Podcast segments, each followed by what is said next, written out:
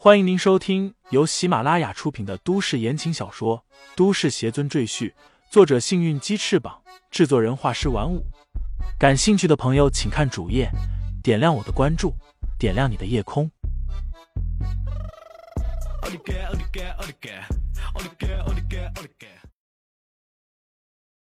第二百五十一章恢复记忆上。李成坤连连后退，一脸惊愕的说道。这不可能！你和我爸爸是好朋友，我也是你看着长大的，你怎么能这样对待我？对待我们李家？我们李家从来没有亏待过你啊！刘鑫脸色阴冷，淡淡说道：“你们李家确实没有亏待我，但是很抱歉，我刘鑫是赵家人，自然要为赵家办事。”李成坤转身想逃。却被两个彪形大汉死死按住。李成坤拼命大喊：“不要杀我！不要杀我！”刘鑫走过来，扇了李成坤两个耳光，鄙视的说道：“你这孬种，真是连李承前一根头发都比不上。”李成坤已经被他打傻了，眼泪汪汪的看着他，哀求道：“星叔，求求你放过我吧！”我一定会报答你的恩情。刘鑫摇摇头，说道：“我不需要你报答什么恩情。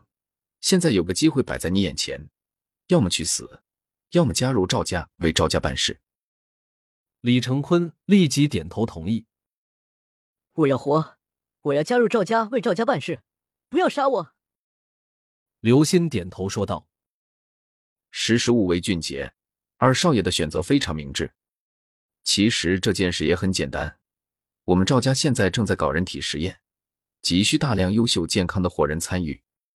我看二少爷您的身体就不错，一晚上可以和好几个女人在一起，正适合参加这个人体实验呀。不不不，我不要参加人体实验，我不要做小白鼠。李成坤的脸都绿了，挣扎着跪在地上，砰砰砰的给刘鑫磕头。刘鑫一脚将他踢翻。说道：“如果你想死，我也不拦着你。我们可以把你打晕，照样强制进行人体实验。何去何从，你自己选择吧。”偌大的大厅里，数千人就看着李成坤跪在地上，像个小孩子一样痛哭流涕，简直是丢人丢到家了。不少人还在议论：“这就是李家那个二少爷，简直他妈就是个废物呀！”听说李家家主还要把这样的人推上家主的位置，简直是愚蠢到家。这家伙要是坐上李家家主的位置，我猜不出一年李家就得垮台。他奶奶是瞎了眼，竟然会选择这个废物，而把那个厉害的李承前赶出家门。李家这是自作孽不可活。刘鑫等李成坤哭的差不多了，蹲下来拍着他的脸蛋说道。你乖乖的接受人体实验，我保证你能活下来。虽然你的身体可能会发生一些变化，但我觉得这对你并不是坏事，说不定以后你还会感谢我。刘鑫站起身，摆摆手，李成坤被两个壮汉拖了下去。偌大的大厅里回荡着李成坤杀猪般的惨叫。赵无极静静的看着刚才发生的一幕，缓缓摇摇头，说道。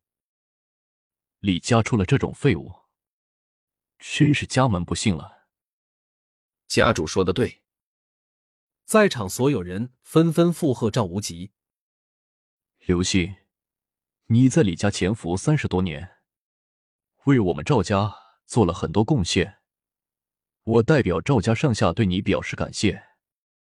赵无极淡淡的对刘鑫说道。刘鑫一听，顿时跪倒在地。恭恭敬敬的对赵无极说道：“家主千万不要这么说，这都是我作为下属该做的事情。为了赵家，我刘鑫哪怕是粉身碎骨也在所不惜。”赵无极满意的点点头，笑道：“刘鑫，你起来吧。今天你是功臣，我也要赏赐你一些东西。你说你想要什么？”刘鑫低垂着头。斩钉截铁的说道：“家主，我想要一个姓。”他这话一说完，全场顿时安静下来，赵全看了看刘鑫，又转头看向父亲。赵无极沉吟片刻，说道：“你可想好了，真的要改刘姓赵？这意味着从今往后，你将成为赵家的一份子，与赵家同荣辱，共存亡。”刘鑫坚定的说道：“我早就想好了，为了这一天，我等了三十八年，绝不后悔。请家主赐姓。”好。赵无极站起身，从台阶上走下来，站在刘鑫面前，对众人说道：“从今往后，刘鑫将改名为赵鑫，并且成为我赵家的一份子。大家都记好了，赵鑫从此就成我们赵家人。”赵无极说完话，全场响起热烈的掌声，似乎在欢迎赵鑫加入赵家这个大家庭，而赵鑫则热泪盈眶。激动的无法自已。众人正在庆祝赵鑫的加入，忽然有个属下来到赵无极身边，对他低语几句。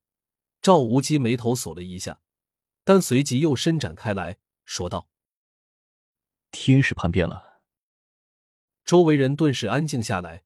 赵全沉声说道：“父亲，天使的弟弟还在我们手上，他怎么敢背叛我们呢？”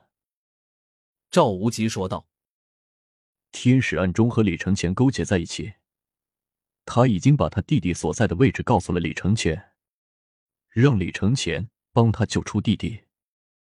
哼，我说那个时候为什么天使和乔雪萌都不见了？原来是天使把乔雪萌带走了，用来要挟李承前。赵无极哼了一声说道。赵全低声说道：“父亲。”那个孩子现在在先祖的手上，我们要不要通知先祖，让他提防李承前？赵无极沉思片刻，摆摆手说道：“先祖不喜欢被我们打扰。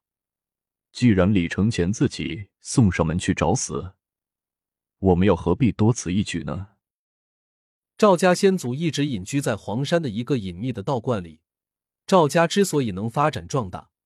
与这位先祖有莫大的干系，因为就是他帮助秦家打败了原来霸占夏南的一个强大家族，让秦家重新登上夏国之巅。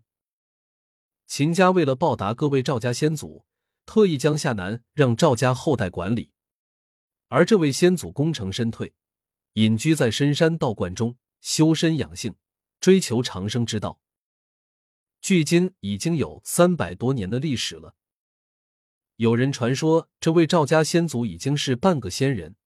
若不是因为他看破红尘，不肯出山，赵家说不定已经变成和秦家平起平坐的大家族。赵无极曾亲自过去拜访，但都被拒之门外。唯独有一次，赵无极带着天使姐弟送过去，想让他们充当先祖的嗣童，结果暗先祖居然破天荒的打开山门，收了天使的弟弟做徒弟。并对赵无极说道：“这孩子与我有缘，我便收他为徒。”同时告诫赵无极，赵家在百年之内必有灾祸，让他好自为之。赵无极听完，心中很是不悦，因为赵家在他的管理之下蒸蒸日上，日趋繁盛。可这位先祖竟然说会有灾祸降临，这不是明显在指责他吗？但赵无极不敢违逆这位先祖，只能恭敬点头。从那以后，赵无极再也没有去拜访过这位先祖。听众朋友们，本集已播讲完毕，欢迎订阅专辑，投喂月票支持我。你的微醺夜晚，有我的下集陪伴。